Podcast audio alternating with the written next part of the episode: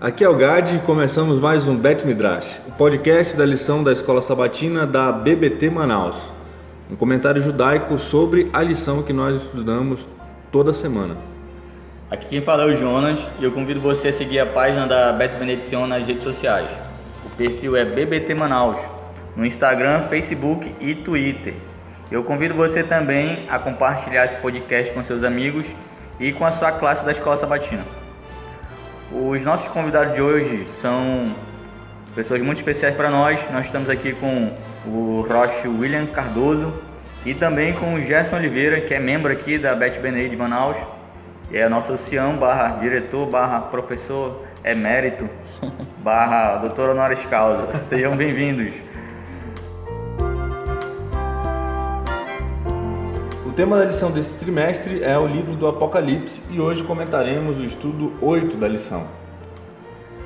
Fazer um comentário aqui, começando, que o livro do Apocalipse, ele é, ele, assim como o livro de Daniel, ele tem uma estrutura, né? Que é conhecido como uma estrutura quiástica, que vem da palavra quiasma, que vem da letra grega qui, né? Que é como se fosse um, um X. E é mais, digamos assim, essa forma de organização do pensamento, ela é bem característica da da literatura hebraica. E se define melhor como se fosse um paralelismo invertido, né? como na frase Deus é bom e misericordioso é o Senhor. Aí Deus está conectado com a palavra Senhor e bom está conectado com a palavra misericordioso. E o autor da lição, o Ranko Stefanovic, e também o Dr. Jacques Ducan, no livro dele Revelação, Segredo da Revelação, ele fala sobre essa estrutura do Apocalipse, que ele começa com com uma mensagem e ele como se ele fosse abrindo alguns parênteses e chega num tema central e depois desse tema central ele vai fechando os parênteses que ele abriu. No caso, tem, temos um, um, prólogo, aí depois no final nós temos um epílogo. Uhum. Aí Deus faz promessas para os aqueles que vão vencer e no final ele cumpre essas promessas. Ele vai, ele vai, tudo que ele falou antes ele vai, ele vai fechando a ideia. E no tema central, como se fosse um candelabro, de, de, sete braços. de sete braços, né? ele mostra ali no tema central, no braço central, o estudo dessa semana e também da semana seguinte, que é Apocalipse capítulo 12, capítulo 12 mas também temos ali um, um início do, do, o final do capítulo 11, né? Apocalipse capítulo 11, verso 19, uhum. Apocalipse capítulo 12 e Apocalipse capítulo, capítulo 13. Então, e o 14 vai, né? E o 14 também, né? Uhum. Então nós temos o ali o centro do Apocalipse é justamente esses temas que nós vamos estudar, começando a partir dessa semana e a próxima também. E acho que é mais uma, né? Não sei se acho que semana que vem, depois a outra acho que ainda tem é, também. mais 14. umas duas semanas nós é. vamos estudar sobre sobre esses temas que são o, o tema central do Apocalipse. William, você, você, você que estuda mais assim essa, essa questão da, da estrutura literária hebraica, queria que você comentasse também um pouco sobre sobre a estrutura do Apocalipse. Tá, certo. Uh, primeiramente eu queria dizer que eu acho que de todo o Apocalipse, essa é a parte que eu acho que eu mais gosto. Apocalipse 12 para mim é, é, é, meu preferido. E, uma, e porque a minha habilidade, minha, meu relacionamento com a Bíblia é mais com o Antigo Testamento, a gente chama de Tanakh, né? Mais com as escrituras hebraicas do que com a, a parte grega. Então, e, e o capítulo 12 do, do livro de Apocalipse é um capítulo que ele está extremamente relacionado a Daniel. Daniel, especialmente capítulo 7.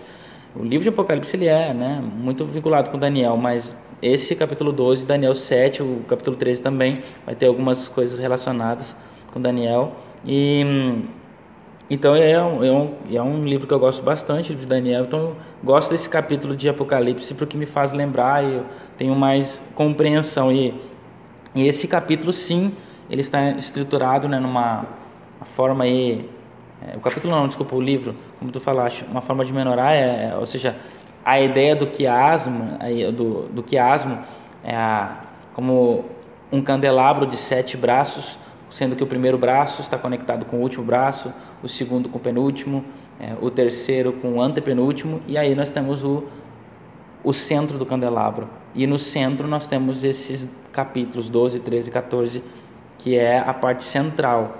E como tu me disseste, Jonas, ali em Apocalipse 12, para a gente entender Apocalipse 12, na verdade tem É como se uma abertura ou a introdução do, do capítulo está no versículo 19 do capítulo 11, que termina assim dizendo: depois que, que, ele, que ele viu a abertura do, desculpa, a, o toque da última trombeta e o que aconteceu, e aí então fechando ali o cântico, né, dos, dos selados por Deus, e aí termina dizendo: abriu-se então o santuário de Deus que se acha no céu e foi vista a arca da aliança no seu santuário e sobrevieram relâmpagos, vozes, trovões, terremoto e grande saraivada.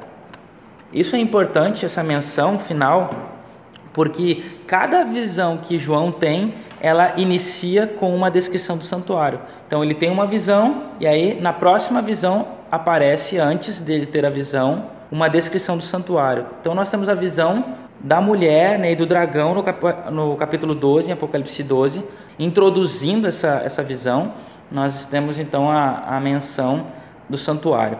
E aqui algumas coisas importantes aqui para a gente considerar sobre esse sobre essa menção do santuário. É que o que foi visto no santuário? Abriu-se o santuário e foi vista a arca da aliança no seu santuário. Então sobrevieram relâmpagos e vozes. Isso é importante porque a gente já tem visto, né, que as festas estão, as festas bíblicas estão implicadas no contexto do Apocalipse. As trombetas que nós vimos na semana passada têm a ver com a festa da das trombetas, é a festa das trombetas, né, que é o Rosh Hashanah, é, ou seja, é o, é o, início do ano novo judaico. E, e, logicamente a próxima festa que vem, né, a gente até mencionou sobre isso, que é no primeiro dia do sétimo mês, festa das trombetas. No décimo dia do sétimo mês, ou seja, dez dias depois da festa das trombetas, a gente tem a festa da expiação, o Yom Kippur. E aqui o destaque do Yom Kippur é exatamente a Arca da Aliança, porque é o único dia no ano em que o sumo sacerdote, ou que alguém, na verdade, qualquer uma pessoa, ela adentra o lugar santíssimo. E o foco do lugar santíssimo, o móvel mais importante do lugar santíssimo é a Arca da Aliança, porque é lá em cima da arca, no propiciatório, né, que vai acontecer a manifestação divina da Shekhinah, que vai, que vai fazer o julgamento ali, a, a, e a limpeza, né, a purificação do santuário.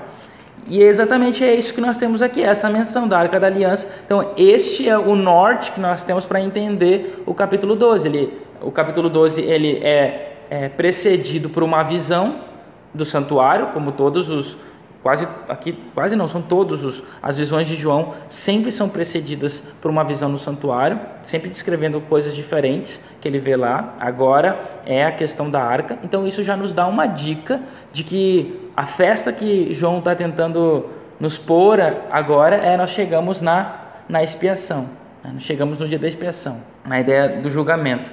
E aí então começa a a visão falando especialmente aqui né, no início do dragão e da mulher. Só um, um detalhe é que a, a, arca da aliança dentro da Bíblia ela é um móvel que ela está diretamente relacionado com o símbolo do próprio Deus. É, é representa a própria pessoa de Deus, representa o próprio Deus. Por exemplo, nós temos em Números no capítulo 10, nos versos 35 e 36, a gente tem aqui Números 10, 35 e 36 nós temos um, uma descrição dessa, dessa visão, uma, é, chamando Deus, né, relacionando Deus como a própria visão da arca, o próprio objeto da arca. Então, números 10, 35 e 36.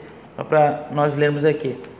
Diz assim: Partindo a arca, Moisés dizia: Levanta-te, Senhor, e dissipados sejam os teus inimigos, e fujam de diante de ti os que te odeiam. E quando pousava, dizia: Volta ao Senhor para os milhares de milhares de Israel. Então, essa essa descrição de números uh, coloca como a arca é a própria representação de Deus. É, a arca é, é Deus. Tem até uma, uma palavra, né, é, uma, uma metáfora, nós chamamos uma figura de linguagem, a gente tem um nome para isso, né? Quando a gente que a gente chama a, a, em vez de nós chamarmos o objeto em si, a gente chama a, a, a toma a coisa pelo objeto, pela pessoa. É, tipo, ah, eu gosto muito de ler Machado de Assis. Não, ninguém lê Machado de Assis, né? a gente lê os livros dele. Então, ou seja, a arca é Deus, volta Deus, mas na verdade não era Deus que voltava ou que descia, era a arca, porque ter a arca era a própria presença de Deus, presença de Deus divina, exato.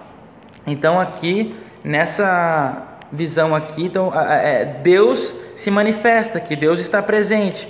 Deus está é, aparecendo nesse momento. Então, para um julgamento, para executar um julgamento. E, por exemplo, o, o Mequilta de, do Rabi Ismael, que é um documento judaico é, antigo, ele fala que quando Deus ele ouve o som do chofar, ele sai do seu trono de julgamento e ele então se assenta no seu trono de misericórdia.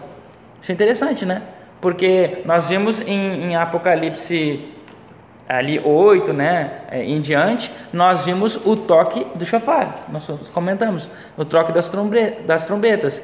Então, agora, é, quando Deus ouve o som do chofar, de acordo com a interpretação desse rabino, no Mequilta dele, então, é, Deus sai do seu assento de julgamento e ele passa para o seu assento de misericórdia. Porque, na verdade, embora o dia da expiação ele é um dia terrível, de aflição, mas, na verdade, o dia da expiação ele é o dia do perdão. Tanto é que na festa judaica moderna, né, nas sinagogas atuais, no dia da expiação, nós temos um livro que nós lemos lá. E qual é o livro, Jonas? Livro do profeta Jonas. Exatamente, então é o livro do profeta Jonas. Então, por, e o que é que fala lá no livro de Jonas? O livro de Jonas ele fala do perdão aos pecadores, né? Então, aqueles que eram os mais vis pecadores na visão de Jonas são exatamente aqueles que são perdoados, porque o foco do dia da expiação é o perdão. Então é o assento de misericórdia. E aqui então, então essa essa tensão entre juízo do dia da expiação por um lado e a misericórdia de Deus por outro lado é o que abre o capítulo 12 de Apocalipse. Nós vamos ter essa, essa, essa tensão da, dessas duas realidades divina, divinas, que é a realidade de Deus como um juiz supremo e também como um Deus amoroso e misericordioso. E aí então nós vamos ver os dois personagens que têm a ver com isso. Um, sobre um recai o juízo e sobre o outro recai a misericórdia, né? que é aqui a mulher e o dragão, que vai abrir e vai fechar o capítulo 12. Então esse é um, um ponto interessante aqui da, da, nossa história aqui, né? Só um detalhe também, mencionando aqui, interessante em relação à a, a, a, tradição judaica, é que esses versos que eu li agora há pouco de Números 10, 35 e 36, eles falam né, na, na sinagoga, toda vez que abre a arca para a saída do rolo, nós lemos Números 10, verso 35. E quando a, a, a Torá, né, que é o rolo, ele retorna para a arca, que é o móvel que nós abrigamos a, a, a Torá, então nós fechamos a porta e aí nós cantamos números 30, uh, eh, números 10, 10, desculpa, versículo 36, que é o chuva.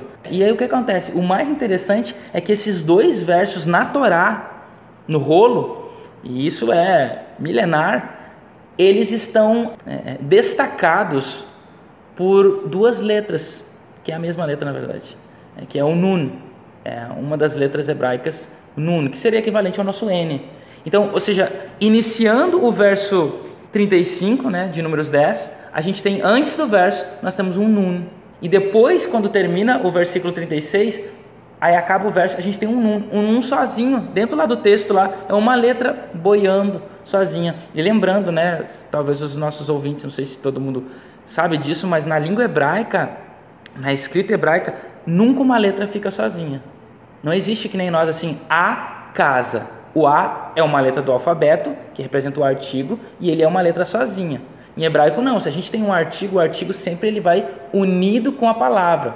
Ele é um prefixo né, na palavra. E, então por quê? Porque nunca existe letras sozinhas. E ali então isso é exatamente para destacar no texto. A gente tem um nun que está sozinho antes entre o, verso 34 e o 35. E entre o 36 e o 37, de novo a gente tem um nun. É como se esses dois nuns eles fossem um tipo de parêntese ou de colchete que destaca números 10, 35 e 36. Só que o mais interessante ainda, o mais louco aqui, é que além de a gente ter uma letra sozinha, que já por si já é fenomenal no texto, na escrita da, da Torá, é que o nun está ao contrário.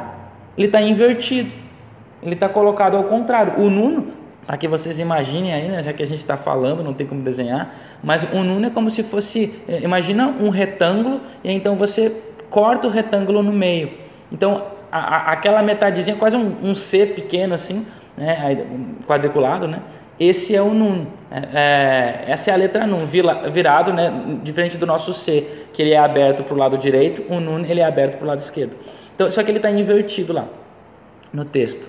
E o que, que isso representa? O que, que isso representa? Dentro da tradição judaica. Primeiramente, o Talmud, lá no livro do Talmud, no, no Tratado do Shabat, página 115, né, o fólio A, ele menciona sobre os números invertidos e ele fala que para se considerar um livro, como é que eu o que, que eu sei que é um livro? Se uma escrita, se um livro, não, se um documento possui 85 letras, ele é um livro. E exatamente números 10, 35 36 tem 85 letras. Então, em outras palavras, números 10, 35 e 36 é um livro. Um livro dentro da Torá. Exatamente, um livro dentro do livro. E aí, é, não me lembro agora qual é a passagem que fala, mas eu sei que é em Provérbios, que fala que Deus ele estabeleceu a, a verdade, né, é, a terra, em cima de sete fundamentos. A criação, desculpa, em cima de sete fundamentos. E aí, na interpretação judaica, esses sete fundamentos é o quê? É a Torá. Mas como que a Torá é sete, são sete fundamentos e a Torá são só cinco? Entende? São só cinco, porque é Gênesis, Êxodo, Levítico, Números e Deuteronômio. Mas aí que tá. Se você entende Números 10, 35, 36 como um livro, então nós temos Gênesis, Êxodo, aí Levítico, aí vem Números 1 até Números 10, 34, aí depois um quinto livro, que seria Números 10, 35, 36, um sexto livro, que é Números 10, 30, é, 37 até o final de Números, e aí depois Deuteronômio, pronto, 7. Esses são os sete fundamentos. Aí tá, o que, que isso tem a ver com Apocalipse? Isso tem a ver com Apocalipse pelo fato de que o Nun, ele, é, ele representa aqui nessa visão, já que, tá, que o tema desse livro, né, esse pequeno livro, o tema desse livro é a arca. E esses dois Nuns estão virados, porque dentro, e aí isso não tem nada a ver com o Nun, mas o Talmud fala que quando o povo de Israel pecava, os querubins em cima da arca, eles viravam o rosto. Quando Salomão ele construiu o templo, então é mencionado lá em Crônicas, eu não me lembro qual é o capítulo, mas é mencionado que em relação à, posição do rosto dos querubins sobre a arca, que eles estavam olhando para o santuário. Aí então no Talmud, os rabinos tentando entender, eles falam: "Ah, como que era a visão dos querubins sobre a arca?" E aí um rabino fala: "Não, eles olhavam um para o outro". Aí o outro diz não, eles olhavam para o santuário. E aí então se coloca, baseado lá em, em crônicas, que eles olhavam para o santuário. Então como que a gente entende então que eles olhavam para o santuário? Aí um terceiro rabino vai responder assim: ah, eles olhavam para o santuário porque quando o povo de Israel peca, eles olham para o santuário, eles viram o rosto de um para o outro, viram para trás, né? É, não olham pra, um para o outro. Mas quando eles, o, o, povo de Israel, ele obedece a Deus, então os anjos olham um para o outro. Aí eles viram o rosto para olhar um para o outro. E aí então o que, que acontece? Quando depois daqui da história aqui de, de Números 10, nós temos em seguida um, um, problema que vai acontecer com o povo de Israel. Está tudo indo bem, as coisas estão acontecendo bem. A bênção sacerdotal é dada, ah, os líderes de Israel são convocados a trazer as suas ofertas, eles trazem para o santuário. E aí então, agora o povo vai espiar a terra que eles vão visitar, só que um grande problema acontece. Qual é o problema? Agora você sabe qual é o problema. Ele manda os espias, né? é. aliás, o povo pede para espiar a terra e ele. E segundo Moisés, esse foi o maior pecado de Israel. Está lá em Deuteronômio capítulo 1 e 2. Então, e foi por causa desse pecado que, dentro dessa história de 40 anos que eles ficaram lá, Moisés acabou pecando e não pôde entrar na terra. Né? Então, foi por causa do povo, da rebeldia do povo. E aí o que acontece? Então, a gente tem aqui num, dois nuns que são invertidos. O que, que eles representam? Os anjos, os querubins que estavam na arca da aliança, é isso? Exatamente, e eles viraram o rosto. Por quê? Porque a história que se segue agora, a partir desse capítulo, desse, desse livro, pequeno livro dentro do livro de Números, é uma história de rebelião. Porque, segundo as interpretações antigas dos rabinos, a história que seria contada a partir de Números 10, A partir de números 10, a história. Ah, é. Obrigado, Gad. Né, Crônicas, exatamente. Segunda Crônicas. Crônicas 3, 13. Segunda Crônicas 3, 13. Uhum. E as asas desses querubins se estendiam 20 côvados e estavam postos em pé, seus rostos virados para a casa. Na casa aqui é o santuário. E aí é em cima desse, desse verso que os rabinos debatem. Então, para qual era o lado? Na Torá fala que eles viravam o rosto um para o outro, né? Então aí fica essa, essa tensão. E olha que interessante, né? Porque então os querubins, nessa interpretação talmúdica, né?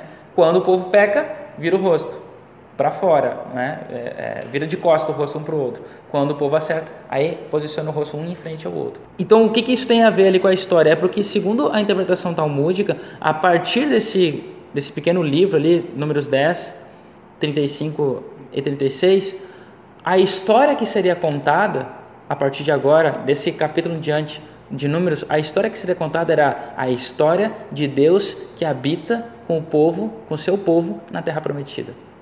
Mas, por causa do pecado do povo, a história foi outra. E essa história de Deus que habita com o povo na terra prometida vai ser contada novamente quando o Messias vier. Isso, interpretação talmúdica. Tá? Ah, legal, porque eu já fiz uma conexão aqui que João ele recebe um livrinho.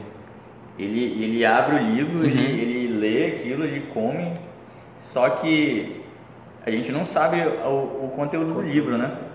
O conteúdo do livro é justamente esses acontecimentos que narram Sim. a história do povo de Deus até a entrada na Terra Prometida. Exatamente. Esse, esse link então, foi legal. Pois é, e é, é por isso que eu estou dizendo, é essa tensão, é essa imagética que está por trás aqui para a gente entender o capítulo 12 e 13 em diante agora, porque é o ápice da história. E a história é, é como se fosse assim, lembra lá de números o que não deu para acontecer, pois agora vai se completar. Porque quem ficou a cargo de quem então, já que Moisés não conseguiu?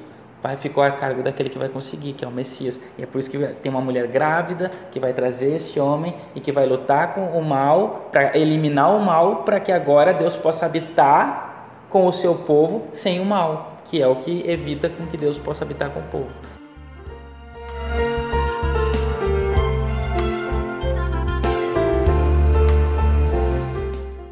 Por que, que o dragão está irado contra a mulher? Você Inclusive, tu pode fazer o, o comentário texto... que estava falando sobre a guerra no céu. Não, é porque assim, o, te, o, o texto ele é uma referência a Gênesis 3,15. E o que, que você percebe em Gênesis 3,15?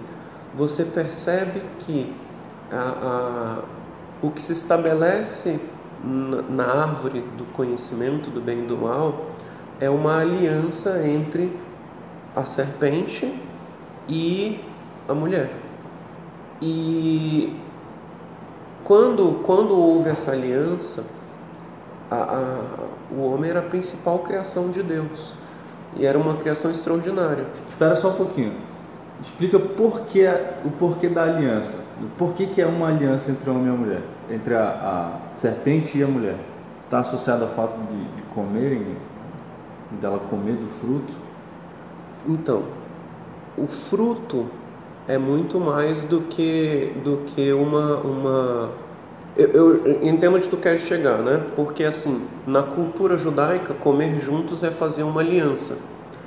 Só que além disso, o fruto no, na representação ali, ele é muito mais do que uma desobediência é, de uma ordem direta de Deus. Né? Ah, comer o fruto. Então eu vou, vou eu desobedeci a ordem de Deus. Aí por uma única desobediência, a, mulher, a humanidade toda é punida até hoje, ou trouxe essa consequência direto até hoje, não podia ser, se pensar numa solução, já que era isoladamente um fato tão pequeno. Só que assim, na verdade, na, na, nas entrelinhas do texto, você percebe que foi muito mais do que comer um fruto.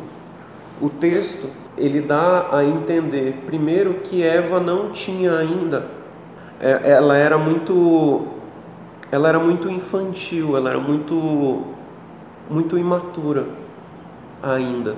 Né? O casal era recém-criado, então eles eram naturalmente muito imaturos, eles ainda estavam amadurecendo, amadurecendo tanto espiritualmente quanto é, em todos os aspectos da vida.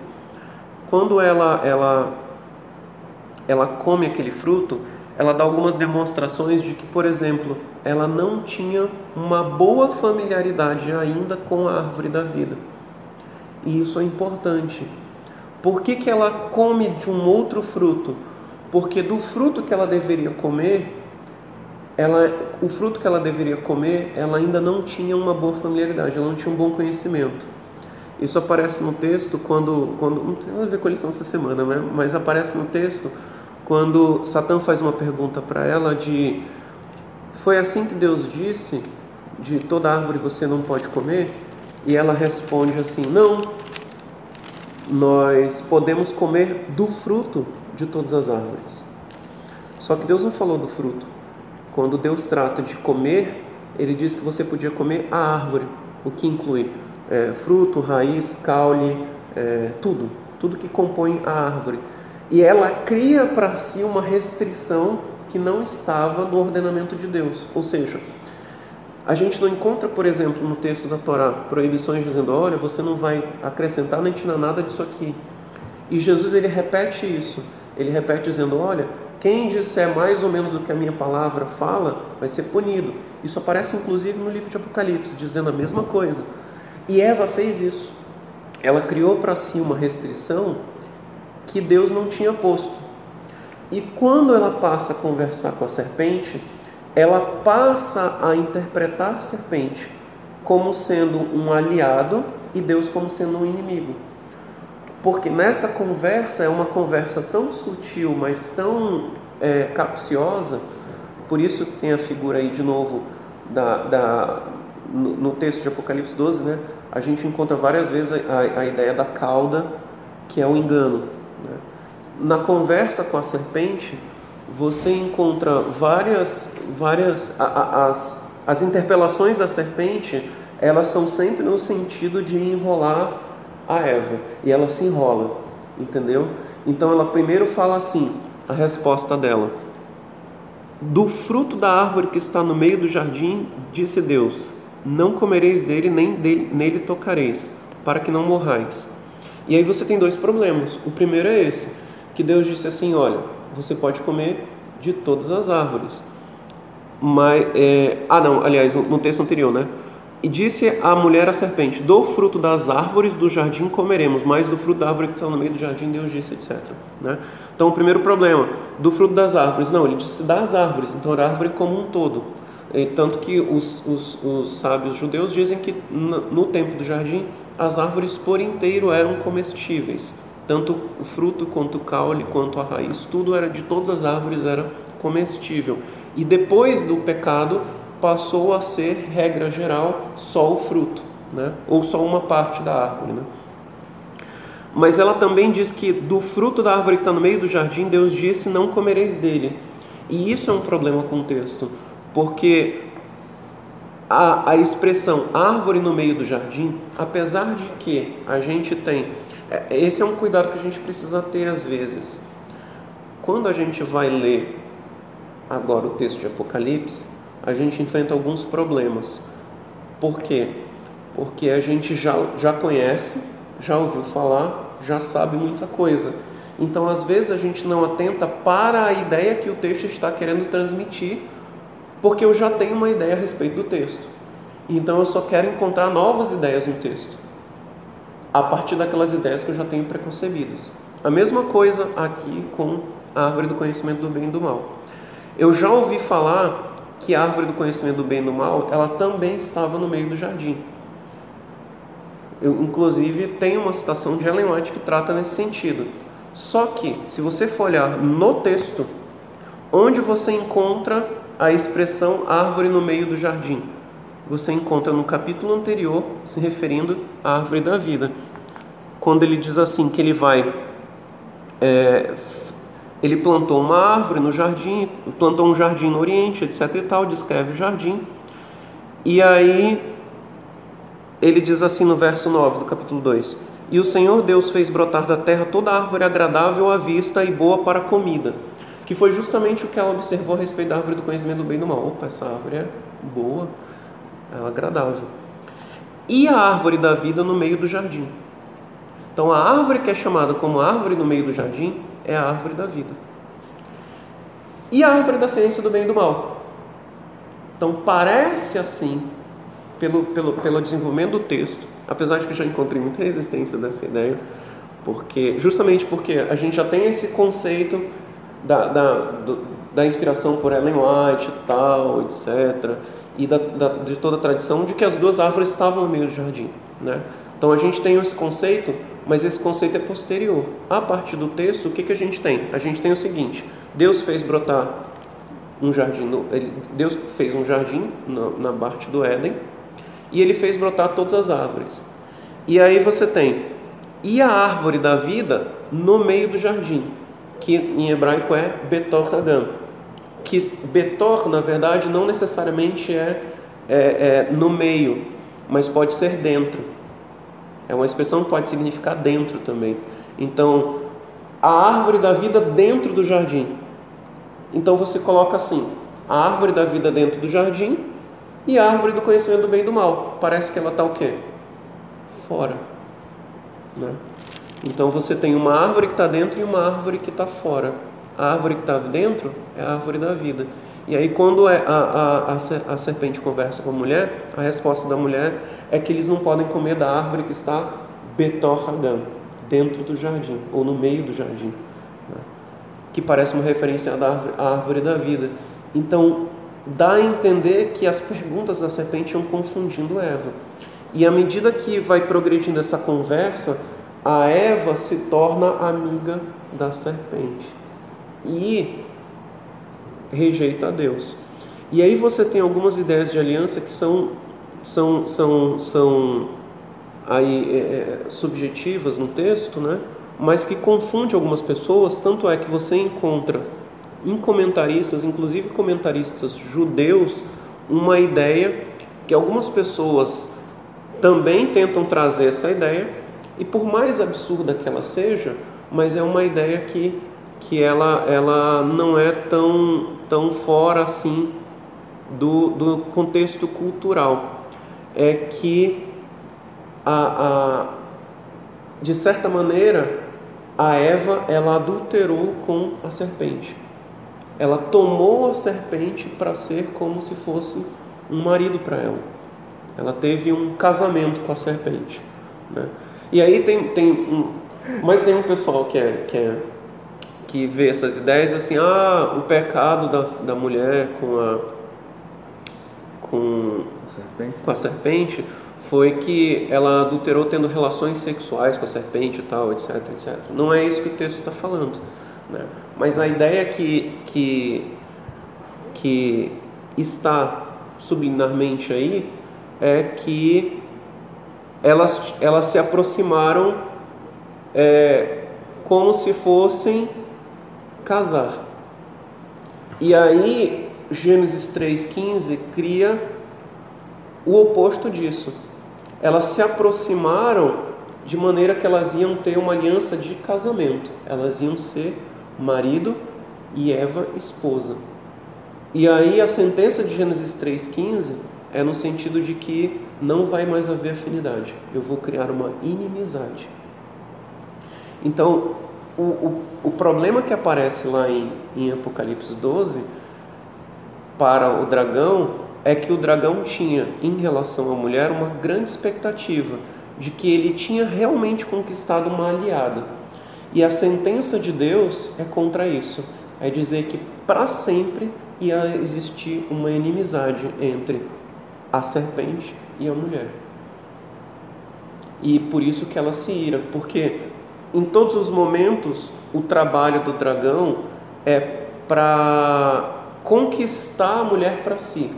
Então isso a gente percebe ao longo das, da carta, das cartas para, as sete congregações, lá em Apocalipse 2 e Apocalipse 3.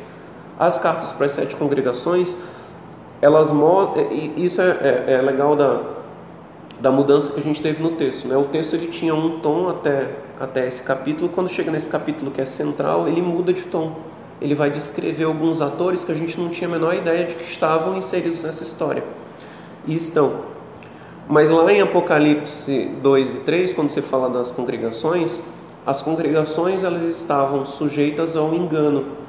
E sempre dentro daquelas congregações você tinha pessoas que não se sujeitavam ao engano, ou seja, ali naquelas congregações, as sete de Apocalipse 2 e 3, o que, que você percebe?